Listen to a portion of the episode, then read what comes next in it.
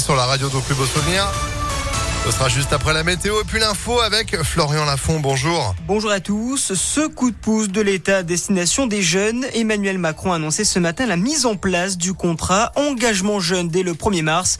Le chef de l'État a précisé sur Facebook que les 16-25 ans sans études et sans emploi depuis plusieurs mois pourront bénéficier d'une allocation pouvant aller jusqu'à 500 euros par mois pour leur permettre de trouver une formation, un apprentissage ou un métier. Entre 500 000 et 600 000 jeunes sont concernés. C'est un accord historique. Plus de 100 pays représentant plus de 85% des forêts de la planète vont s'engager aujourd'hui à stopper la déforestation d'ici à 2030. Première mesure prise par la COP26 qui s'est ouverte dimanche à Glasgow en Écosse. Plus de 19 milliards de dollars de fonds publics et privés seront investis et parmi les signataires, la France mais aussi le Brésil, les États-Unis ou encore la Russie. Dans le reste de l'actualité, Nicolas Sarkozy devant le tribunal correctionnel de Paris. L'ancien chef de l'État est entendu cet après-midi comme témoin dans l'affaire des sondages de l'Élysée.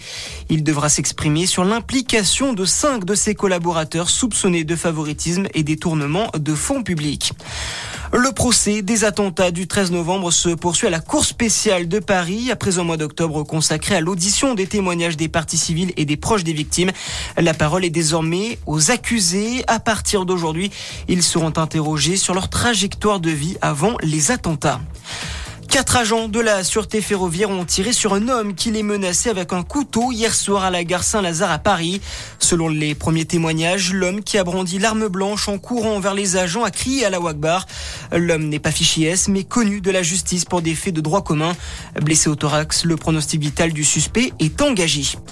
Et puis en foot, ça ressemble à un match de la dernière chance pour Lille en Ligue des Champions, mal embarqué dans la phase de poule avec seulement deux petits points en trois matchs. Les nordistes se déplacent à Séville ce soir avec encore une infime chance de se qualifier. Coup d'envoi à 21h. Voilà pour l'actualité. Très bonne journée à tous. À notre écoute. Merci beaucoup. Prochain rendez-vous info à midi. En attendant, impactfm.fr pour suivre l'actu à Lyon. 11h03, c'est la météo.